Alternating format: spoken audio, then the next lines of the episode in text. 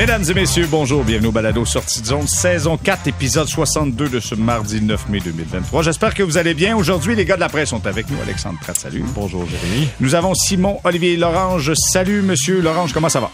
Salut, ça va bien, toi? Ça va super bien. Stéphane White pour le 98.5 FM. Salut, Stéphane. Salut les gars. Bon, messieurs, vous avez regardé le bingo hier? C'était la loterie. La loterie de la Ligue nationale. Mais on n'a pas vu les boules. Cette année, on a fait ça de façon différente. En fait, on les a vus, mais on les a vus dans un deuxième vidéo. Exact. Parce qu'il y a quand même une petite controverse. Vas-y donc, Alexandre, là-dessus. Mais en fait, euh, dans la télédiffusion en anglais, ils ont annoncé qui avait le troisième choix euh, avant que ça soit présenté. Donc là, les gens euh, ont cru à un complot. Est-ce que tout est arrangé? Est-ce que la Ligue nationale euh, a trafiqué euh, l'attirage pour que les Blackhawks remportent? Alors, deux heures plus tard, la Ligue nationale a montré le vrai tirage au sort qui est fait comme euh, vers 7 heures le soir. Puis en fait, c'est une combinaison de quatre chiffres, quatre boules qui pigent ensemble. Puis là, ça fait un long numéro. Puis là, ils ont un cahier avec 1000 numéros dedans. Puis là, il faut qu'ils regardent la ligne qui est genre, mettons, 5, 4, 13, puis 6. Puis là, ça te donne le gagnant. Donc, c'est comme ça que ça fonctionne. Puis on avait amené des journalistes sur place pour vérifier Ouais, tout il y ça. avait trois journalistes. Qui étaient sous embargo, qui n'avaient pas le droit de Exactement. révéler ce qu'ils voyaient. Mais écoute, euh, je pense qu'il faut se fier au processus. Mais tout ça pour dire, c'est que Connor Bedard, qui est le premier choix potentiel pour le prochain repêchage qui aura lieu à Nashville, eh ben, euh, a de fortes chances de se retrouver avec euh, les Blackhawks de Chicago. Stéphane White, je commence avec toi. Ayant été dans l'organisation des Blackhawks, encore la famille est est avec l'organisation des Ouais. Blackhawks. J'imagine on devait être heureux hier à Chicago. Hey, mais j'ai eu, de- j'ai eu des textes, une couple de, de, de bons amis de Chicago qui sont des gros fans. Et puis, euh, c'était le party en ville déjà. Et puis, euh, une belle, une- écoute, c'est une belle, euh, une belle nouvelle pour les Blackhawks. C'est, je suis certain, moi, que la Ligue nationale doit être content quelque part parce que Connor Bedard, dans un gros marché, euh, un des cinq gros marchés de la Ligue nationale, euh, c'est un bon fit. Et puis, euh, mais c'est fun. On vient de finir euh, un, un cycle à Chicago, une époque, la fin d'une époque avec Taves et et Kane. Et puis, on en recommence une nouvelle avec Connor Bedard. Et puis, je pense que le, le timing ne va pas être meilleur pour les Blackhawks. Et moi, ça me fait penser un petit peu quand Mario Lemieux a fini, Crosby a embarqué. Et puis, euh, c'est le même scénario à Chicago. Donc, euh, toute une nouvelle pour les Blackhawks. Mon frère, euh, qui, qui est très, très content lui aussi. Et puis, euh, une belle nouvelle, euh, Luke Richardson il devait, a dû sortir une bonne bouteille de vin hier soir. Ah, J'imagine, parce que, écoute, euh, on dit que c'est quoi? C'est 2,5 millions de beaux dollars qui ont été vendus en vente de billets, euh, je pense, dans une vingtaine de minutes après. Exact, c'est incroyable. Tu sais, écoute, le, le monde a embarqué, là, puis il semblerait que 500 nouveaux packages différents là, de, de, de forfaits, de billets que tu peux acheter, 500 nouveaux packages qui ont été vendus. Le monde a fait, hey, on va aller voir les Blackhawks. Simon Olivier, écoute, c'est ça que ça prenait pour Chicago, qui a jamais fait par exprès pour finir au bas du classement. Là. Mon Dieu, je, je ne sais pas comment trop interpréter ton, ton- En fait, je pense que je l'interprète de la bonne manière, ton intervention. Ouais. pas exprès du tout, du tout, du tout. Pas du tout. Euh, c'était, en fait, c'est c'est quand Gary Bettman nous disait, il y a quelques mois, justement, à Montréal, lors de son passage, ben, on a tous souri à ce moment-là, parce qu'on savait déjà ce que les Blackhawks faisaient puis qu'ils n'ont pas arrêté de faire. là. Le plan était évident.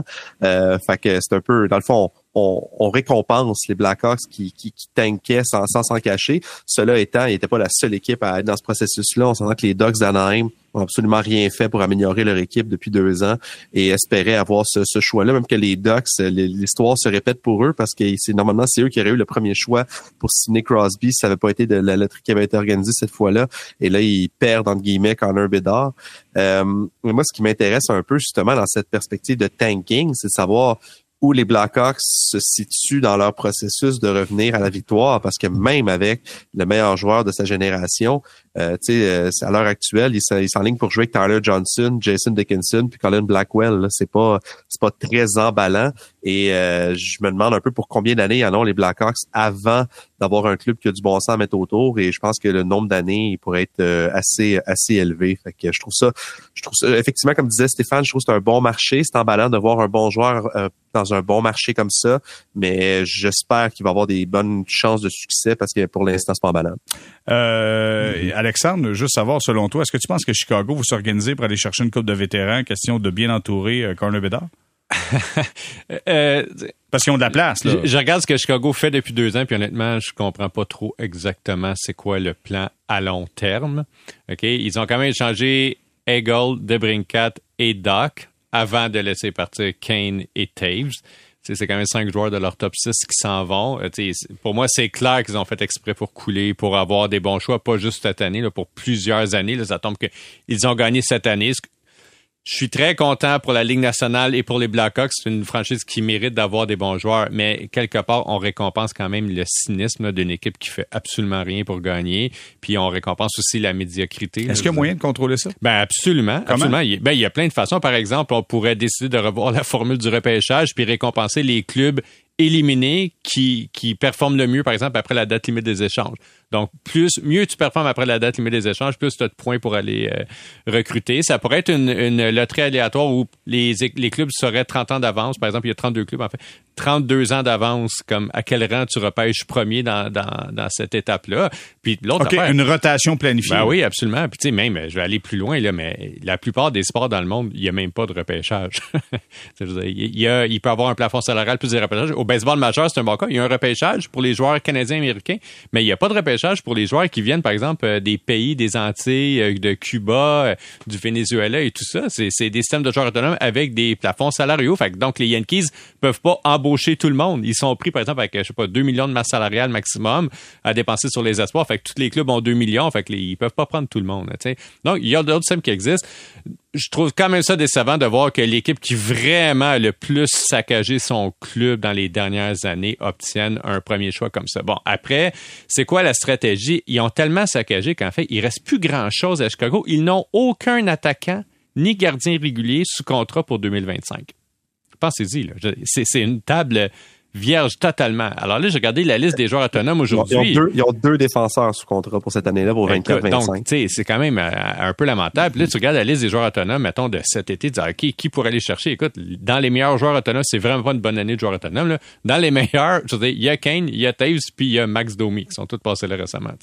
Donc, je vois pas vraiment comment ils vont être capables d'entourer Bédard à court terme une des stratégies qu'ils pourraient prendre, ils ont tellement de choix repêchage, serait d'échanger des choix puis d'aller acquérir tout de suite des vétérans. sais, par exemple, pensons à un gars comme Josh Anderson, mettons. Là, puis tu fais une transaction. mettons. Ouais, ou de ou n'importe qui tu le fais, mais, mais je les vois pas faire ça. Moi, je pense qu'ils vont prendre leur temps et que ça va être une longue reconstruction. Les gens euh, soulignaient ce matin, oui, mais regardez McDavid, qui est le meilleur comparatif. McDavid est arrivé, puis deux ans après son arrivée, ou je pense qu'à sa deuxième saison, les Oilers ont fait les séries. Ils ont pêché combien de fois premier avant? Ils ont eu hmm. Taylor Hall, ils ont eu Nugent Hopkins, ils ont eu Mais ils n'ont jamais performé en série, par contre. Je suis d'accord, mais ils avaient quand même trois autres premiers choix là, dans leur hmm. alignement. Il n'y a pas ça là, à Chicago présentement. Puis, oui, ils ont plein de... Ils ont bien repêché les dernières années des des, jeunes espoirs. Ces gars-là sont toujours pas dans la Ligue nationale ou, viennent d'arriver dans la Ligue nationale. Donc, ça va être long. Puis, un enjeu qu'ils vont avoir, je pense, à court terme, c'est qu'il va vraiment falloir s'y mettre Bédard au centre ils vont devoir trouver un deuxième centre pour le protéger dans l'alignement. De Vorak, mettons. le gars essaie de passer.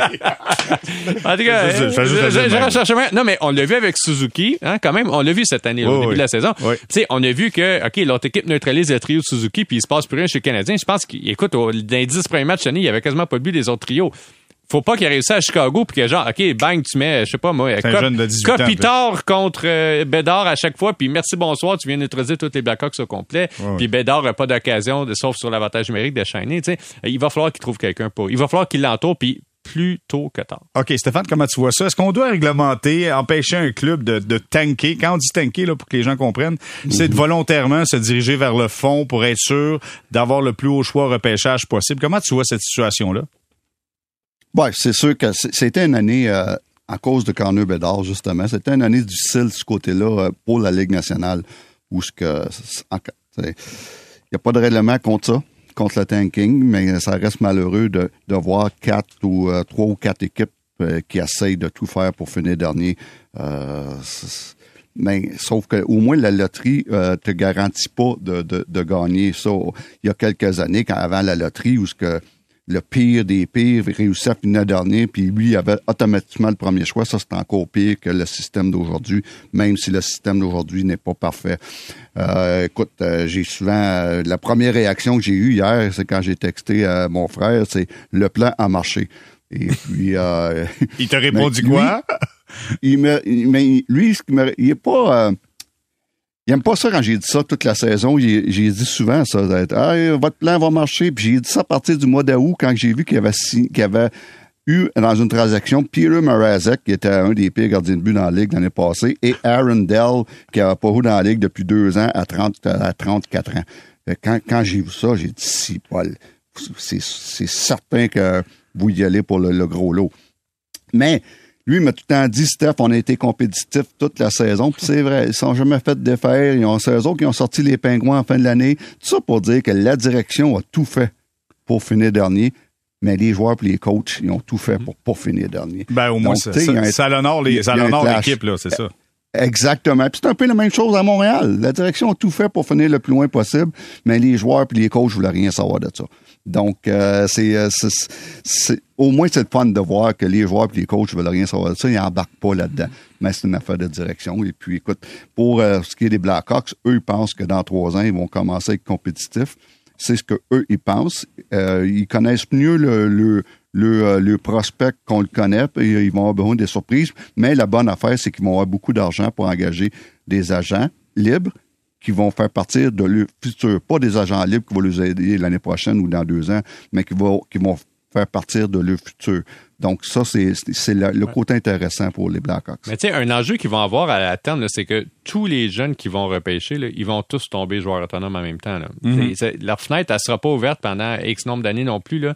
Il, il, y a des, on le voit par exemple l'Avalanche présentement qu'il y a des problèmes là, de masse salariale parce qu'ils ont un noyau de joueurs à peu près du même âge qui arrivent tous à l'autonomie en même temps. Mais ça, ça va arriver éventuellement. sais. Oui, mais, mais ça, c'est pas un problème d'avoir trop de bons jeunes. Euh, c'est des assets pour des échanges. Ça. Oui. Donc, il n'y a pas un club qui va dire Hey, on a un problème, on a trop de bons jeunes. Voyons.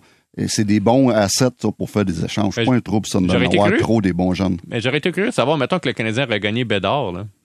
Écoute, t'en aurais eu là, du gros salaire là, dans 3-4 ans. Là, t'aurais eu Suzuki, t'aurais eu Gallagher, t'aurais eu Anderson, t'aurais eu je, vais, je vais Caulfield. je vais prendre les propos de, de, Julien Brisebois, directeur général du Lightning de Tampa Bay. Il dit euh, c'est plus facile de se créer de l'espace sur la masse salariale que de se trouver du talent. C'est sûr que t'as toujours un club, talent, là, ouais. T'as toujours un club comme Arizona qui va venir prendre ton mauvais non, contrat. Mais, tu trouves du talent, tu le gardes, puis après tu t'arranges. Tu trouves des moyens pour euh, pour, pour libérer de l'espace à masse salariale. Simon Olivier, avec tout ça, ça fait que le Canadien repêche cinquième. On était quasiment heureux du côté de Kent Hughes parce que les, les probabilités voulaient, en tout cas le pourcentage de chance, vous, faisait en sorte que le Canadien avait quasiment plus de chances d'être sixième que cinquième.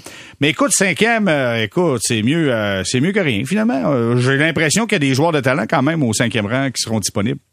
Ben complètement en fait cinquième rang, faut pas se méprendre normalement en fait dans tous les repêchages, on est en droit de s'attendre que le joueur, les cinq ou même les dix premiers joueurs, soient des joueurs appelés à faire à avoir un impact assez rapidement. C'est-à-dire, quand je dis rapidement, c'est pas nécessairement la première année, parce que peut-être en dehors du top 3, c'est rare qu'on voit les joueurs de, de accéder à la Ligue nationale la première année, mais c'est des joueurs qui sont appelés à avoir un impact avec leur équipe dans deux ans, dans trois ans, dans quatre ans, et devenir des joueurs de premier trio, des défenseurs de première paire. Euh, cette année, bon, les noms qu'on entend constamment, c'est toujours les, les mêmes, là, Fantilli, euh, Smith, Carlson et le fameux Mishkov, et on a entendu, on a entendu hier Kent Hughes est un peu euh, un peu circonspect, un peu prudent, un peu dire ah ben là c'est là c'est maintenant qu'on commence à faire nos évaluations. Je suis porté à croire qu'ils savent un peu mm. qu'est-ce qu'ils veulent ou qu'est-ce qu'ils veulent pas par rapport à lui. Mais oui, c'est certain. Puis par exemple, si c'était Mishkov, il y aurait évidemment toute la question à savoir à quel moment il pourrait rejoindre le Canadien. Est-ce que ce serait tout de suite ou dans trois ans à l'échéance de son contrat dans la KHL? Mais le Canadien mettrait la main sur un joueur de très grande qualité et même si c'était pas lui, oui effectivement, ce, serait un joueur d'impact. Ok, mais ça c'est intéressant. On va en parler de Mishkov, un jeune Russe euh, rempli de talent, ce contrat dans la KHL pour trois ans. Son père a été assassiné au mois d'avril. Euh, ben, il est mort dans des conditions inexpliquées. C'est la, version officielle. Euh, on, reprend ça, conditions inexpliquées. en fait, écoute, mm-hmm. c'est une situation problématique dans le cas de Mishkov. C'est clair que c'est une situation problématique. je commence avec Alexandre. Je vais passer Stéphane puis Simon Olivier, on va revenir à toi. Est-ce que si le Canadien parle, est-ce que le Canadien peut ou doit repêcher ce gars de talent-là? Parce qu'on dit derrière Bédard, là, c'est Mishkov. Là. Ben, est-ce qu'il peut? Oui, absolument. Est-ce qu'il va? Euh, est-ce qu'il va? J'ai des gros doutes. J'ai des doutes parce que je pense que le Canadien est plutôt, euh, je dirais pas pressé de retourner en série, mais il vise un retour en série plutôt que tard. Puis un cinquième choix, tu peux, de façon réaliste, espérer repêcher un joueur qui va juste sur ton premier trio dans trois ans, tu sais, dans deux ou trois ans. En tout cas, il va commencer à être chargé, le premier trio, à un moment donné, là? Bon, il y a de la place encore, à mon Ok. avis. Ouais, ouais. donc, donc, euh, Jamais théoriquement... trop de talent. Non, c'est ça. Théoriquement, donc, il y aurait de la place, là. Euh, mais c'est difficile de passer à côté d'un talent comme celui-là. Tu sais, euh, regarde, on regarde juste à la Coupe Linka Gretzky, là, il y a deux ans. Il a battu le record du tournoi avec 13 points. Puis, je un autre joueur qui avait été jugé dominant à ce tournoi-là, c'était Juraj Slavkovski, qui en avait neuf, puis il est plus vieux que Mishkov. Mishkov euh, a dominé aussi au championnat du monde des moins de 18 ans il y a deux ans ou l'année dernière. Euh, c'était le meilleur joueur cette année de son équipe en KHL. Il était pas dans un gros club, mais quand même, il jouait dans une ligue d'hommes, puis c'était le meilleur joueur de son équipe. C'est un joueur exceptionnel il risque d'être difficile, en fait, de le sortir de la Russie. Parce que là, il y a un contrat de trois ans avec le SKA Saint-Pétersbourg. Le, SKA, c'est un très gros club extrêmement riche. Là, pensez genre aux Yankees de New York version euh, hockey russe. Là. Euh, et oubliez pas une chose, Mishkov est à la KHL, c'est que Bédard est à la Ligue nationale. là. Je veux dire, c'est vraiment un espoir très attendu. Lui il joue déjà dans la Ligue. Et on peut s'attendre à ce que la KHL puis le SKA Saint-Pétersbourg fassent tout je veux dire, pour garder. Pour le garder trois ans. Ah, puis même au-delà de trois ans. Là, mais on- trois ça s'est déjà Ben vu non, des... ben non. Ben attends, Ben ça non. c'est. Ah, Ben, attends, voyons mais donc, attends, attends. réplique, réplique à la défense. Stéphane, vas-y. Ben, il n'y a pas un joueur sur la planète, même un gars qui joue au Zimbabwe, qui son rêve n'est pas de jouer dans la Ligue nationale. Et puis, ça va être, c'est la même affaire pour Mitchkov. Et, et- et ça, j'en suis convaincu, même si j'y ai pas parlé, là. Mais il n'y a pas un joueur qui, éventuellement, veut pas faire le saut dans la Ligue nationale. Il n'y en a pas un sur toute la juste de planète. Fait que c'est pour ça que je me dis, trois ans, c'est pas si long que ça. Parce qu'il y a des joueurs dans ce repêchage-là qui vont, partir en première ronde qui joueront pas dans la Ligue nationale avant trois ans. Ils vont leur rester un an ou deux dans le junior ou dans, dans le collège. Ils vont peut-être jouer un an dans la Ligue américaine. Fait que c'est trois, quatre ans avant qu'ils arrivent. Fait que pour Mitchkov, c'est pas différent. Moi, euh, écoute, s'il fit dans ton système, là, euh, si c'est le meilleur, ben moi, là, faut que tu y penses deux fois. Et puis, euh, la seule affaire que j'ai, oublie que c'est un russe.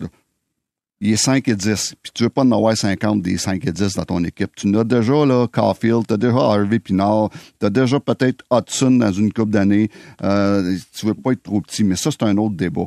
Mais au niveau du talent, trois ans, c'est pas la fin du monde. Et puis, je, je suis convaincu euh, qui- que le kid, c'est sûr que son rêve, c'est de jouer dans la Ah, mais il Ligue a déjà dit qu'il a l'intention de jouer dans la Ligue nationale un jour. C'est juste que présentement, la situation en Russie est un petit peu plus compliquée évident. que dans des, dans des temps normaux. là. Sauf que là, ça te donne trois Ouais, ans ça- pour ça, calmer, ça Ouais. donne trois ans pour calmer le jeu. Juste mentionner, souvenez-vous que Kaprizov, lorsqu'il est arrivé avec le Wild du Minnesota, avait passé beaucoup de temps avec euh, dans la KHL avant. Il est arrivé à maturité, il a commencé à être excellent à son premier match. Écoute, ça, ça a parti comme ça là. Fait que donc, si t'en as un de talent, trois ans, t'as le temps peut-être que ça se calme un peu en Russie, éclaircir toute la situation. Non, mais c'est sûr que c'est un, un- c'est quelque chose de risqué, mais qui peut être extrêmement payant. là. Dire, Exactement, t'as- exactement. t'as- Tu peux, as la chance de mettre la main sur ton meilleur espoir des 40 dernières années. Simon Olivier, est-ce que si t'étais à la place Exact. du Canadien, tu prendrais, tu prendrais une chance, Simon Olivier? Ben moi, tout en fait, tout à fait, dans le sens où je, je reste un partisan de prendre le meilleur joueur disponible. Puis si c'est lui le meilleur joueur disponible, ben il faudrait le prendre. Une autre question que je me pose, c'est euh, est-ce que ça vaudrait la peine? Je sais que Kent Hughes a répondu à la question hier à savoir est-ce qu'il était prêt à échanger son choix. Euh, je pense qu'il a dit que c'était pas impossible, mais peu probable, ce qui me semble effectivement, ça aurait été mon analyse aussi. Mais est-ce que quelqu'un veut Mishkov plus que le Canadien? Dans le sens où si euh, le pari, c'est qu'il est encore disponible à ce, à ce rang-là, et que par, je dis par exemple les Capitals de Washington, qui est un club où il y a beaucoup de joueurs russes, qui est un milieu très apprécié des joueurs russes, ben est-ce que les Capitals de Washington voudraient payer pour avancer de trois ou quatre ans? Euh, Je pense qu'ils repêchent huitième de mémoire. Euh, est-ce qu'ils seraient prêts à faire ça? Moi, je pense que si Kent il pouvait reculer de deux ou trois rangs, s'assurer d'avoir un bon joueur quand même et avoir en plus un, un joueur supplémentaire ou un, un choix élevé au repêchage supplémentaire, ben pourquoi pas? C'est pas. Je pense que j'ai l'impression que chez le Canadien toutes les toutes les toutes les, les- excusez-moi toutes les portes sont ouvertes présentement et on, se- on se ferme on se ferme à rien. là. Hmm, c'est pas combien ça coûte, c'est combien raison. ça rapporte. là. Avec raison. Ouais. Euh, mais tu sais que là, présentement, du côté de TSN, Greg Button, lui, voit euh, Dvorsky avec euh, le Canadien. Donc, on développerait encore une fois la filière euh, slovaque. Je suis allé voir ses statistiques. C'est un bonhomme 6 pieds 1, joueur de centre gaucher, euh, 200 livres, euh, de l'air d'avoir un bon lancer sur réception. Écoute, est-ce qu'on veut développer ça ou on y va avec le talent? Mon Dieu, que je voudrais pas être à leur place. Ben, euh, c'est, vraiment ce que j'expliquais ce matin dans ma chronique. C'est quitte ou double un petit peu. Tu cours un gros risque en prenant Mishkov, mais ça peut être, ça peut rapporter énormément. Tu sais, puis je regardais Kaprizov, ça a quand même pris cinq ans Kaprizov avant qu'il vienne, euh, avant qu'il traverse en Amérique du Nord. Là, sais. On Euh, avait vécu oui, le cas avec le Canadien Romanov. Souvenez-vous, ouais, ça avait Romanov. été plus Romanov, court quand Romanov est arrivé ici à ce que je 20 ans, je pense. Ouais, Ouais, c'est Vas-y. Stéphane. Oui, mais il avait joué deux ans dans KHL et puis euh, on pensait y a beaucoup de monde dit qu'ils vont être là puis ils vont vouloir le garder. Puis non, non, son rêve c'était de venir ici puis ils se sont arrangés pour le faire venir ici. Euh, Shesterkin, la même chose avec les Rangers, euh, qui a joué, euh, je pense que si ma mémoire est bonne, trois ans dans KHL avant qu'ils s'en viennent. Et, mais à un moment donné, ces gars-là, ils veulent jouer dans la Ligue nationale. Donc, euh, ils ne seront pas là pendant, euh, pendant bien des années.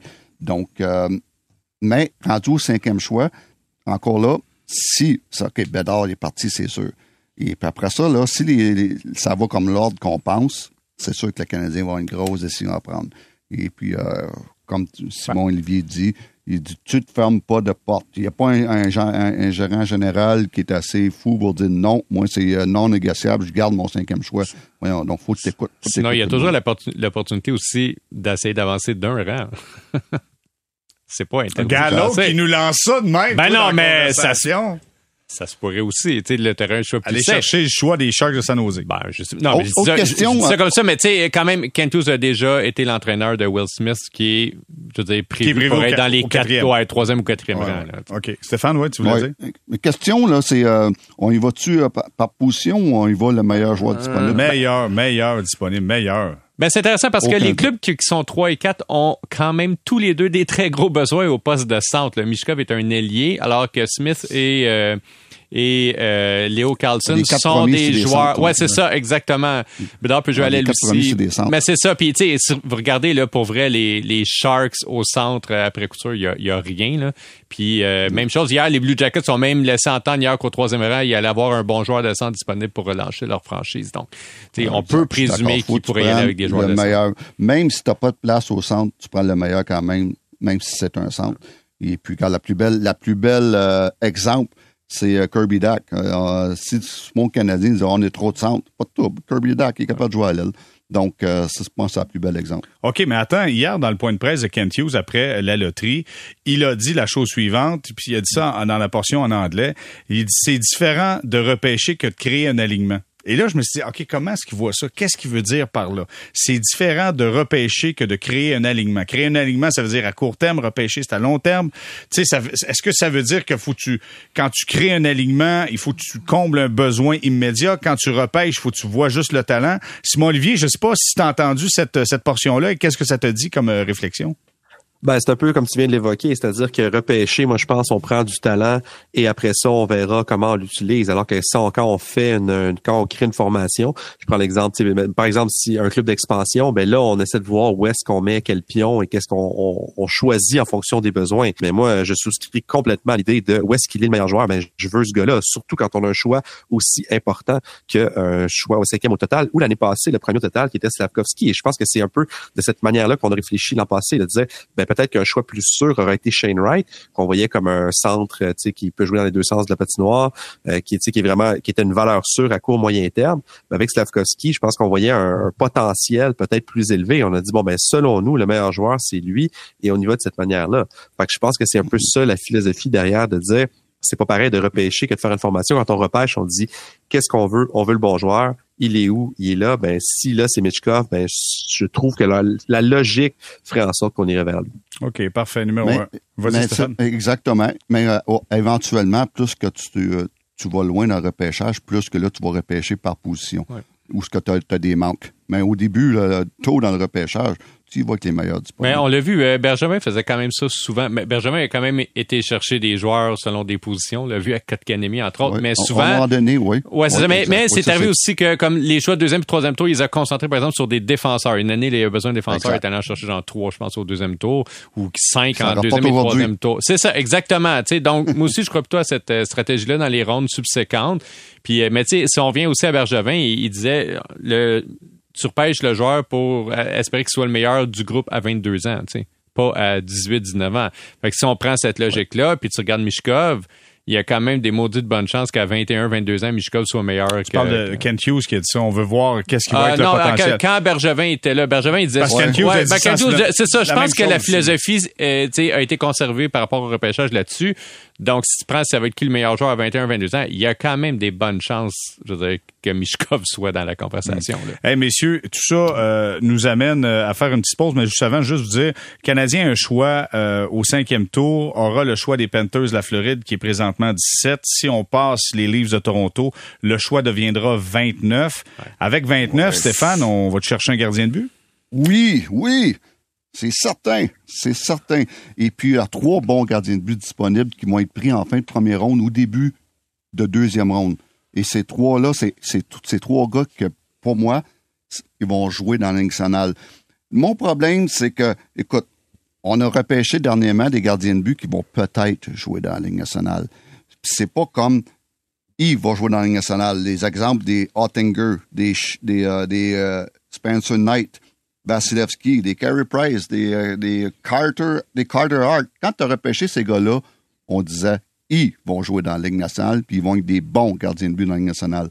C'est ça qu'on est rendu là. Il faut, faut euh, régler ce problème-là. Et puis, ils vont en avoir trois de disponibles en fin de première ronde, début de deuxième ronde. Donc, euh, ce choix-là, si tu n'as pas quelque chose d'incroyable dans un échange, tu t'en sers pour aller chercher le meilleur gardien de but disponible. OK, Stéphane, mais je sais pas si t'as tes notes devant toi, là, puis je veux pas te prendre au dépourvu. T'as-tu les noms? C'est qui ces gars-là? Ah, j'ai, euh, oui, j'ai, euh, euh, un, gardien de but, Carson Bjarnason, euh, qui a joué dans la WHL, un gros gardien de but à Brandon dans, dans, la, Ligue de l'Ouest, à 6 et 3. Ça, c'est, c'est, considéré comme le meilleur. J'ai vu quelques séquences de lui seulement. Je connais pas ça, mais je me fie à ce qu'on me dit. Et l'autre, c'est euh, Michael Rabel, un, gardien de but de 6 et 6 qui a joué dans la USHL à Omaha. Et puis ça, c'est le meilleur prospect aux États-Unis. Côté de l'Europe, euh, tout le monde adore le Suédois de 6 et 2, euh, El, El Nemo, euh, Alexander El Nemo. Et puis ça, c'est trois gars que j'ai lu des rapports. Il y en a deux là-dedans que j'ai vu des vidéos, euh, et Rabel. Et puis, euh, wow, euh, ils sont impressionnants. C'est pas juste des gros gardiens de but, c'est des bons athlètes. Et puis, euh, moi, là, c'est- ça, c'est des gardiens de but qui vont jouer dans la Ligue nationale. OK, on fait une courte pause. Tout le monde à Elite Pro Prospect. On va aller voir ces noms-là. Au retour, euh, on va se parler de Jeff Molson qui dit les attentes seront plus élevées la saison prochaine. Euh, ça veut dire quoi, ça?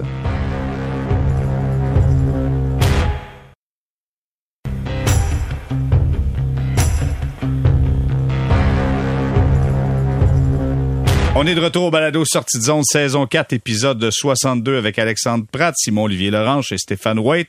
On va se parler de Jeff Molson dans quelques instants, mais avant, Simon-Olivier, tu voulais revenir sur, euh, sur les gardiens de but, la possibilité euh, pour le Canadien de voir un gardien de but être repêché au premier tour. Tu voulais ajouter quelque chose là-dessus?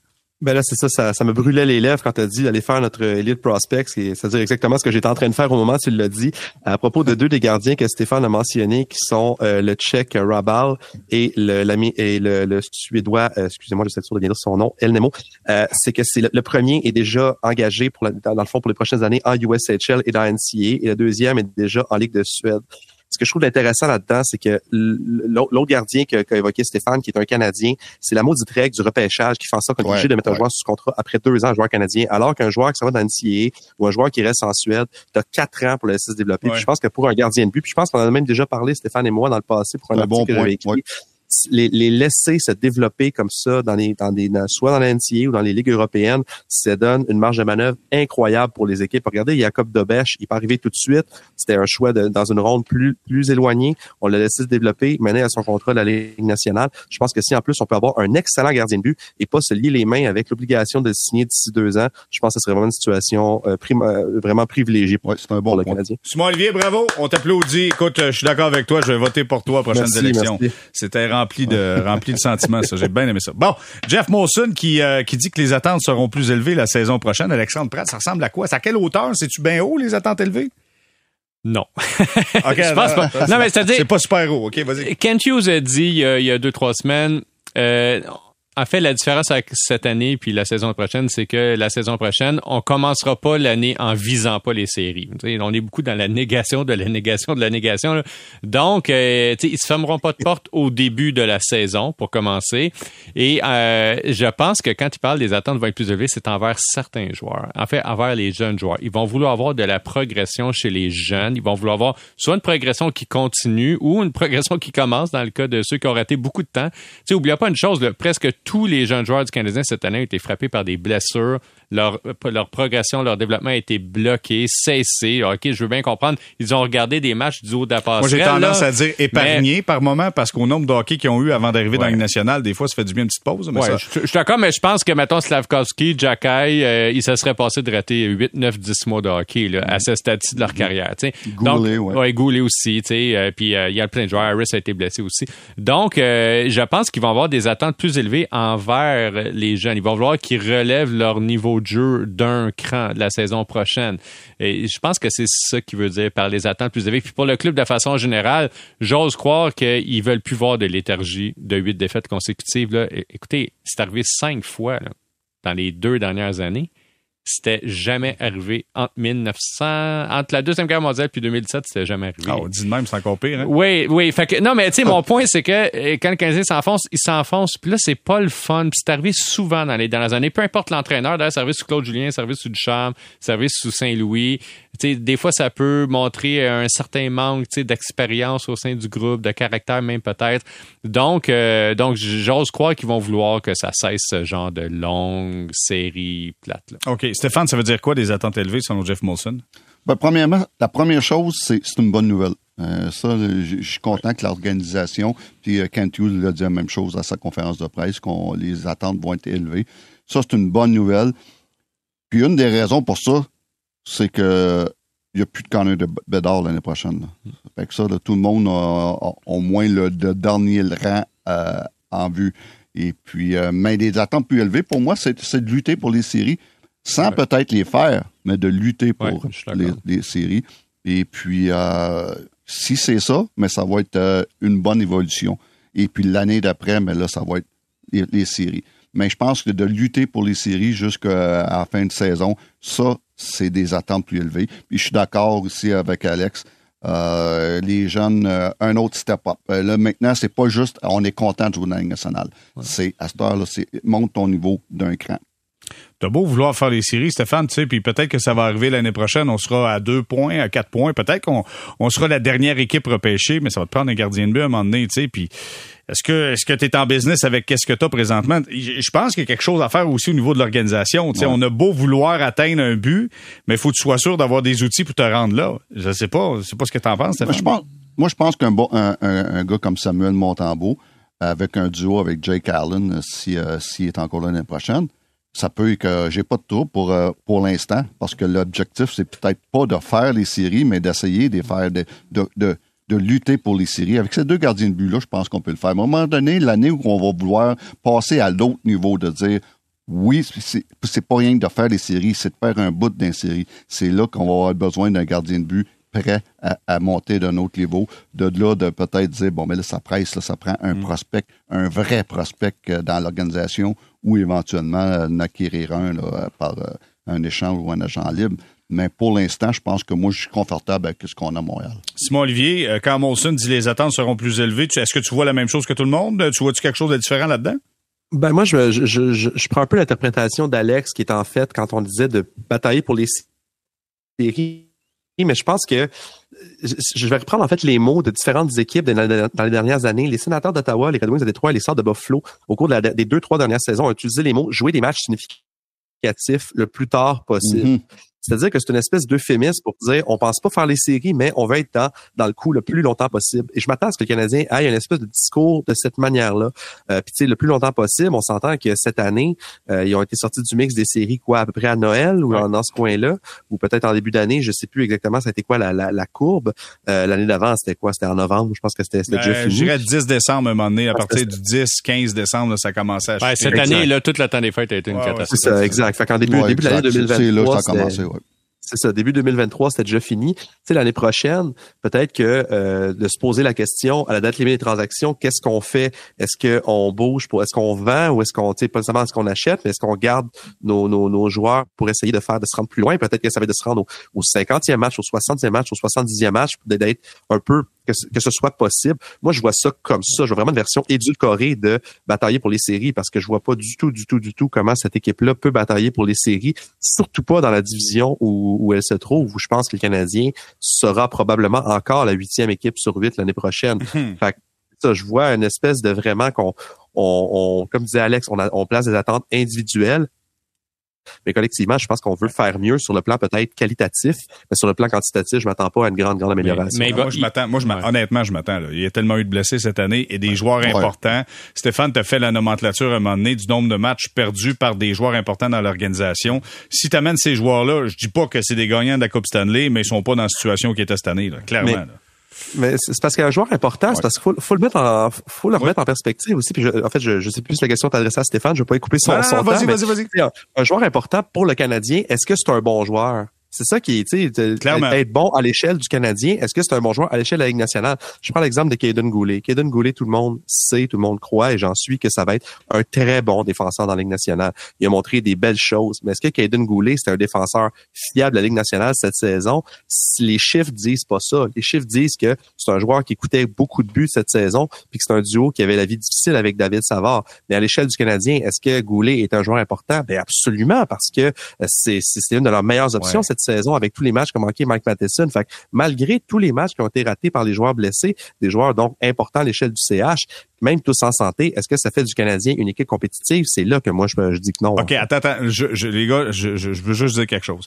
Euh, Simon Olivier, je comprends ce que tu dis, mais je pense qu'il y, a un, principe d'équilibre. Ce que ça veut dire, c'est que si tu as Goulet qui est blessé, mais en même temps, tu as Matheson qui est blessé et Edmondson qui est blessé, au exemple, Goulet n'est pas blessé, mais Matheson et Edmondson sont blessés, ça, ça veut dire que le temps de jeu, les adversaires que Goulet va affronter sont plus les mêmes, c'est différent.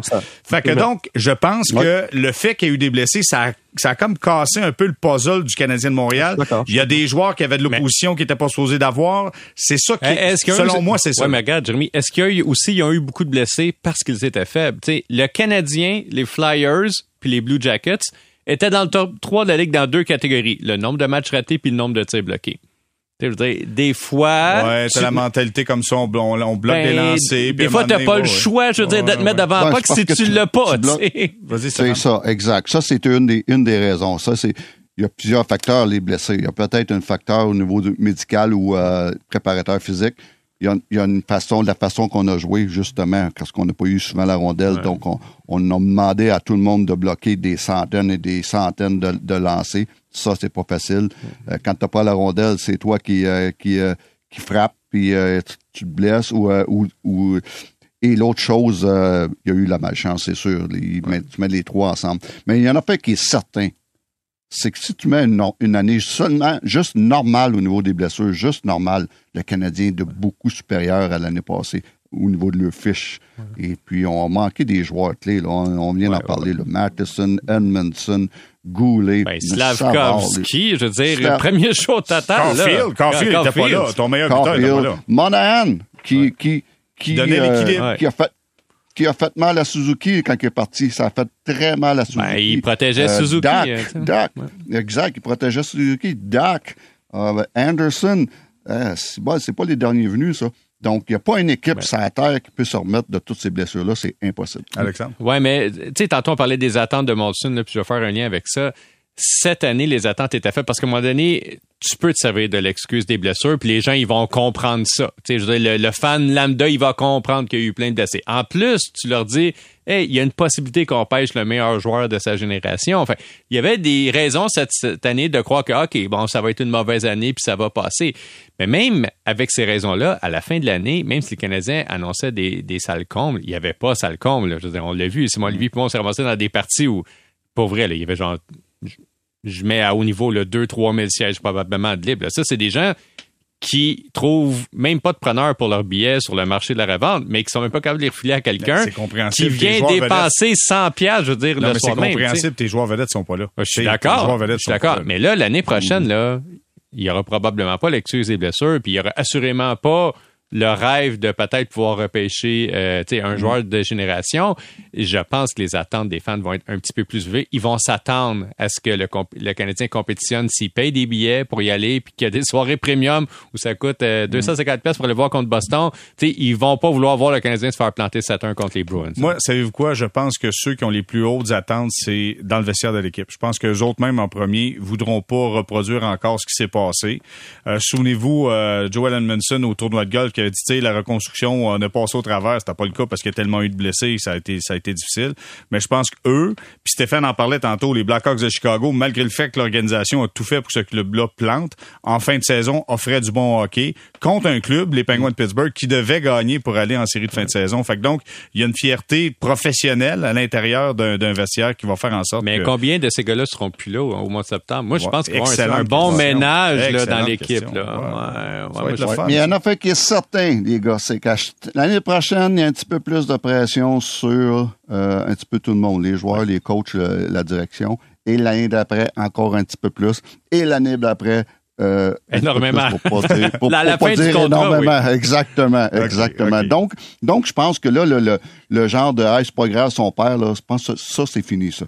Euh, je pense que l'année passée, c'était la dernière année de c'est pas grave, son père. Ben, l'autre chose, il va commencer à avoir des jeux de comparaison aussi sur des joueurs qui ont été repêchés en 2020, 2019, 2018 par rapport à, à des gars qui sont repêchés la même année. Tu sais, on parlait de Goulet, moi aussi, je pense qu'il va être un très bon défenseur. Je rappelle que le Canadien avait le choix entre Dawson Mercer et lui. Je veux dire, quand c'est arrivé à leur choix de repêchage, Mercer est pas mauvais non plus. Tu sais, il y a des bons joueurs aussi ailleurs dans la Ligue nationale. Fait, il va y avoir des jeux de comparaison à un moment donné qui vont venir, notamment avec Safkovski. Bon, là, on a dit qu'il y aura un petit peu plus de pression la saison prochaine puis les saisons subséquentes, mais il y aura jamais, au- jamais autant de pression que chez les Leafs de Toronto. Non. Les Leafs de Toronto, Encore. encore une fois, tir de l'arrière 0-3 au moment où on enregistre le balado, c'est 0-3 dans la série. Euh, croyez-vous, euh, puis Simon Olivier, je commence avec toi, croyez-vous que les Leafs peuvent revenir, ont ce qu'il faut pour revenir. Ben, ce qu'il faut, c'est quasiment, c'est quasiment illégal parce qu'ils ont, selon moi, un alignement du tonnerre. Mais entre les deux oreilles, est-ce qu'ils ont ce qu'il faut pour être capable de revenir dans cette série-là et penser battre les Panthers à Floride, Simon Olivier? Ben non, voyons donc. Pas, euh, pour moi, pour moi c'est, clair. Puis en plus, euh, encore une fois, j'avais prédit les livres qui pouvaient gagner. J'avais dit avant notre ronde de prédiction, je faisais jamais ça, prédire les livres, parce que je pensais toujours qu'ils cassaient quand c'était, quand, quand le moment. Et en tout cas, ils sont en train de, de me donner raison et tort en même temps. Tout ça pour dire, euh, non, je pense pas du tout qu'ils ont la, force mentale pour passer à travers ça. Et quand on regarde la fiche, je voyais hier une compilation de la fiche de Mitch Marner dans les matchs, dans, le fond, en carrière par match. Donc, en carrière, dans les matchs numéro 1, il y a tant de points, numéro 2, tant de points. Et dans les matchs 4, 5, 6, sa production qui chute, mais drastiquement. Là, je sais que c'est un match 4, mais tout ça pour dire que c'est le genre de joueur que quand ça compte le plus, ben on le voit pas. Puis Austin Matthews a été complètement invisible dans le dernier match, dans le match numéro 3, perdu en prolongation. Là, en plus, on, on arrive dans un match 4 avec le statut d'Ilya Samsonov qui est pas certain. Euh, Wool a eu des bons, une bonne saison dans la Ligue américaine, mais est-ce qu'il est prêt à affronter cette pression-là? Euh, il y a, mon niveau de confiance envers les Leafs est, à- est pas mal à zéro présentement. OK. Stéphane, est-ce que tu penses que les Leafs ont déjà perdu dans leur tête, là? Ben, écoute, il y a un problème. euh, Il y a un, problème. euh, Il faut qu'il y ait un problème à quelque part de l'attitude de cette équipe-là, parce que ça fait des années que c'est tout la même chose. Faut, euh, il y a une, raison. Pour moi, il y a une raison pourquoi ils ont battu Tampa Bay. C'est Tavares, Marner, Matthews, Nylander. Puis il y a une raison pourquoi ils, sont, perdent contre les Panthers, c'est Tavares, Marner, Matthews, Nylander.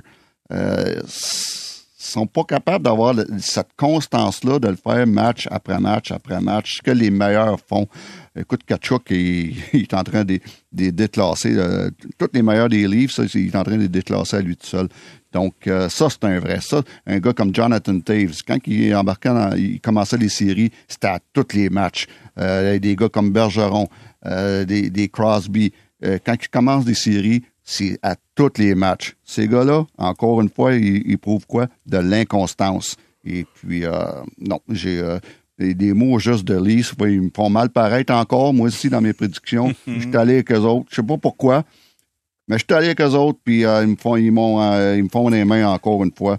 Euh, non, ils n'ont pas de caractère. C'est un- il manque beaucoup de caractère dans cette équipe-là. Attends une minute, laisse-moi donc regarder mes notes. Qui ici, sur le balado, avait dit que la Floride était pour gagner Ah oui, ça? je sais. Ah, c'est moi, mon Dieu! Ah, mon Dieu, Seigneur, excusez-moi. C'est pas fait, là, c'est pas fini, là, je veux juste C'est pas dire. gagné encore, c'est pas, gagné encore. C'est pas fini, c'est sûr. Là, là, on dit qu'ils sont, on dit que les Maple Leafs, euh, moi et Simon Olivier, on dit qu'ils sont finis. Mais ils vont trouver le moyen de nous faire mentir encore. Les Ah, mots, ça se peut, ça se peut. Puis j'espère, puis on le souhaite pour cette équipe-là. Alexandre, Ben, moi, j'avais mis les livres 106, fait qu'il y a encore la chance de gagner en 7. OK. on, on parlait des, on, parlait de, leurs attaquants qui produisent pas, mais il y, a un, il y a un sérieux problème en défense aussi. Le Jake McCabe est moins 7 en 3 matchs contre les Panthers. Il a été sur 8 buts des 10 des Panthers. Les Panthers ont juste marqué 10 buts. Il était sur la glace pour 8 de ces 10 buts-là. C'était le gars qui était, qui avait vraiment été la, une des clés contre le Lightning. Il a vraiment renforcé cette défense-là. Euh, là, bon, Riley est encore bon, oh, euh, est encore bon dans cette série-là contre les Panthers, mais vraiment, McCabe est pas là, Brody est pas là. Euh, juste, en tout cas, des solutions, ils sont mieux d'en trouver Ouais. parce que les problèmes Moi, sont je suis nombreux. d'accord. Mais on peut Je aussi trouver. Simon. Oui, vas-y. Je- Excuse, je suis hein, pas fini. Je, je suis d'accord, Simon, euh, que, que ces, ces gars-là, ils font pas euh, le travail, mais on se fie sur qui pour gagner ça? On se fie pas sur euh, McCabe. On se fie Bien sur les gros noms qui sont pas, là- sont pas là. Sont pas là. Moi, moi, je vais juste souligner que, tu sais, euh, en fait, les Panthers méritent plus de crédit qu'ils en ont depuis le début de ces séries-là. Tu sais, on a parlé de la déchéance des Bruins, pas la déchéance, mais le déclin des Bruins en série, la déconfiture. Puis là, on parle de celle des Maple Leafs. C'est peut-être que les Panthers sont extrêmement forts, puis il y a quand même des maudites bonnes chances qu'ils se rendent en finale de la Coupe cette année, parti comme c'est là. là. Hmm. Tu sais, je pense que c'est un club qui peut affronter les si les Hurricanes passent. Ils- depuis le début de l'année, je pense que les Hurricanes vont gagner la coupe, mais là, c'est sûr qu'avec deux joueurs de leur top 6 qui sont blessés, j'y crois peut-être un petit peu moins. Kachuk, Veregi, Bennett, écoute, hey, euh, Lundell, Montour, ça n'a ouais. aucun sens. là. Lindell, tu sais, puis euh, était repêché par les Maple Leafs en passant. Ouch. Aïe, OK, aïe. excuse, excuse Alex. Non, non, non, non, c'est ça. Ce que je veux dire, c'est ils, ils ont. euh, écoute, ils peuvent se rendre euh, jusqu'au bout. Les, les Panthers, puis rendons leur crédit, ils ont une belle équipe d'hockey. Tu sais, en fait, toute l'année, on a un petit peu les deux parce que euh, tu sais, ils- on pensait qu'ils étaient pour pas faire les séries, puis on avait à Montréal. Qui fait le travail. Ouais, en puis on avait le choix à Montréal de Charrot et tout ça, mais c'est une équipe qui a disputé énormément de parties sur la route en début de saison. Son calendrier était débalancé. Ils ont eu plusieurs blessures aussi, mais là, ils ont leur équipe. Et ils sont sur une ère d'aller. Tu sais, Clairement, et, clairement, tout va bien pour eux. Donne leur crédit, ça va bien. OK, avant qu'on fasse une courte pause, euh, euh, Stéphane, juste un petit mot. Écoute, c'est pas facile pour les gardiens de but. Là, Bronsois est, euh, est blessé avec euh, les Golden Knights de Vegas. Samsonov également. T'as Skinner, Schmid qui était... euh, écoute, tout le monde parle... Pas dans le cas de Skinner, mais dans le cas de Schmid avec les Devils, tout le monde parle à lui. Il était sorti, quoi, trois matchs de suite? C'est ça, trois matchs? Deux matchs de suite pour sûr? Ouais, deux, deux, Euh, deux, Skinner aussi, c'est difficile. ouais. Pas facile, la position de gardien de but dans les séries, Stéphane? C'est très difficile. C'est une des, années où qu'on a utilisé le plus de gardiens de but. Euh, la plupart des équipes ont toutes utilisé deux gardiens de but, euh, Caroline trois. Et puis, euh, non, c'est incroyable. Moi aussi, il y a, y a, des parties où c'est du mauvais goaltending. Et puis, Brassois, moi, écoute, là, moi, cette série-là, là, je la- je l'appelle la série du moins pire. C'est les, moins pires qui vont... les moins pires gardiens de but qui vont gagner cette série-là. Et puis, euh, écoute, euh, Il était blessé, en plus. Skinner. Il était blessé, ouais, C'est- Stewart Skinner, là, les gars, là, c'est, pas, c'est un des pires dans les séries avec une moyenne de points qu'à 88. euh, quasiment 4 buts donnés par match, 3 à 60 quelques. C'est, c'est bol, c'est dur de gagner avec ça. Faut que tu scores 5 goals par game pour gagner Ils en sont moyenne. capables. Ils sont capables. Donc, ouais, dit, c'est ouais. sûr. Ils sont, ils sont capables, exact, ils sont capables. Et puis moi, hier, quand j'ai vu, euh, puis je veux pas, euh, je veux pas être- manquer de respect pour ce euh, parce qu'il a quand même euh, fait au-delà de ce que tout le monde pensait en ce moment. Mais quand j'ai vu qu'il s'est blessé hier, j'ai dit bon, ça c'est la meilleure nouvelle pour Vegas parce que il t'a fait, on t'a fait Brassois parce que il tenait le fort, puis ça tenait, pour moi, ça, ça tenait là, à un fil. C'est tout ce qu'il faisait parce que je, le vois- je en tant que coach et gardien de but, je le, je, je le regarde jouer, puis mot juste qui est pas rassurant. Puis mot juste, je me dis, c'est quand que ça va casser ça? Mais là, hier, ça a cassé, mais d'une autre façon. C'est son genou qui, a- qui a lâché. Et puis, c'était la meilleure nouvelle parce que dans, mon- dans, dans- à mon opinion, Adam Hill est de loin supérieur à Laurent Brassois. Bon. Donc, euh, c'est- et euh, ça, c'est la meilleure nouvelle pour Vegas. Mais tout ça pour dire que oui, euh, le meilleur gardien de but d'un en ce moment, il est éliminé. C'est Igor Shesterkin qui est premier pour la moyenne de but contre, le pre- premier pour la moyenne de le- l'efficacité. C'est le meilleur. Il- il- Les il- buts sauvés aussi il- étaient premiers. Ouais, étaient 6 buts ah, sauvés. exactement. C'est, et il est de loin le meilleur gardien de but dans les séries jusqu'à maintenant, puis il n'a pas gagné. Mais pour les autres, là, c'est difficile. Hey, 27 gardiens de but, les gars, d'utiliser à date. C'est incroyable. 27, comme quoi la position de gardien de but, pas toujours une position facile. C'est une position qui pourrait peut-être ressembler à celle de coach, parce qu'il y a des coachs que tu penses qu'ils vont connaître du succès, qui en connaissent pas. Parlez-en Gérard Galland avec les Rangers de New York. On en parle au retour. Restez là.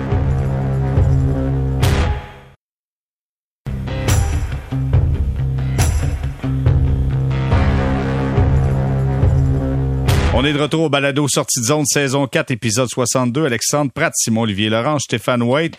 Euh, messieurs, Gérard Galland, terminé avec euh, les Rangers de New York, malgré le fait qu'il restait quoi, deux ans de contrat encore avec, euh, avec euh, les Rangers? Je pense un que an, je ça. pense. ça. Un an? OK, un an? Il reste encore du contrat, en tout cas, pour Gérard Galland. Les deux ont décidé d'arrêter ça, c'est fini. Euh, Pensez-vous que Gérard Galland va, va revenir? Simon-Olivier, tu, tu le vois peut-être revenir euh, avec les Flames de Calgary? Je sais pas. Euh, ben là, ce qui semblait dans l'air, euh, Aaron Portsline, qui est le, le- le journaliste de beat à Columbus, le plus branché de loin, euh, il voyait un lien naturel pour un retour à Columbus. Semble-t-il que Galland avait été très intéressé par le poste quand ils l'ont donné à Brad Larson il y a deux ans. Larson a été congédié euh, c'était ben, ce, ce printemps et euh, semble-t-il qu'il y aurait une espèce d'alignement des as pour un retour à Columbus pour Galland, ou qui, qui- avait, dont il avait été l'entraîneur-chef dans le des Blue Jackets à leur début dans, dans la Ligue nationale.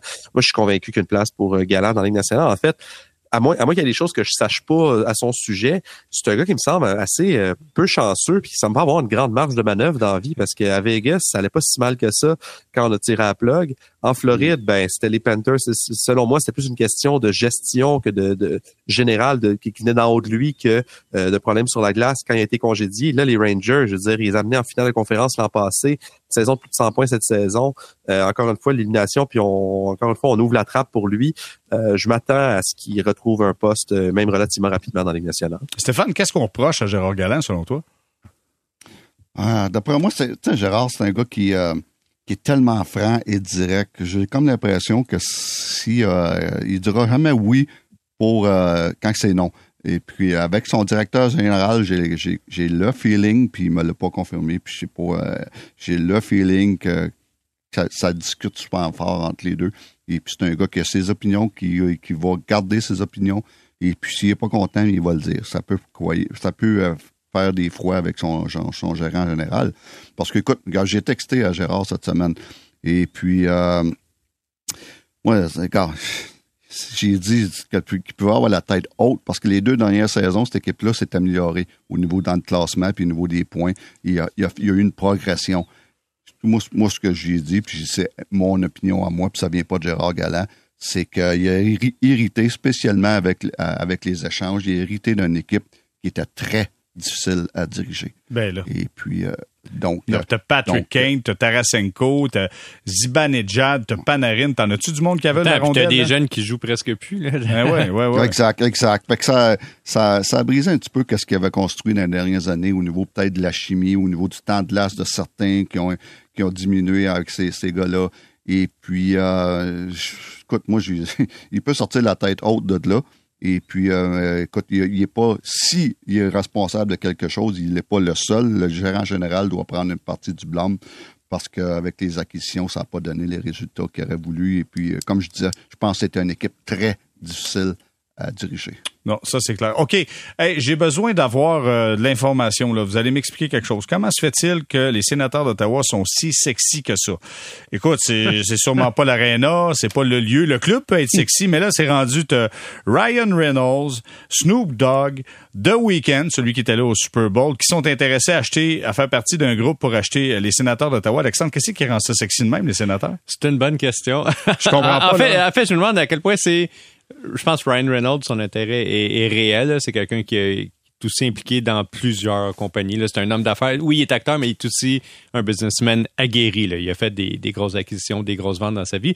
Euh, je me demande à quel point chaque parti qui veut acheter le sénateur veut pas une vedette euh, dans son groupe pour être capable d'attirer l'attention. Puis oublions pas que dans tout ce projet-là, s'il y a une surenchère, d'avoir une vedette de ton côté, dans l'œil du public, ça peut euh, ça peut concrétiser un petit peu les choses. J'ai plus l'impression que c'est ça. Tu sais, leur parti, leur niveau de participation n'a pas été annoncé.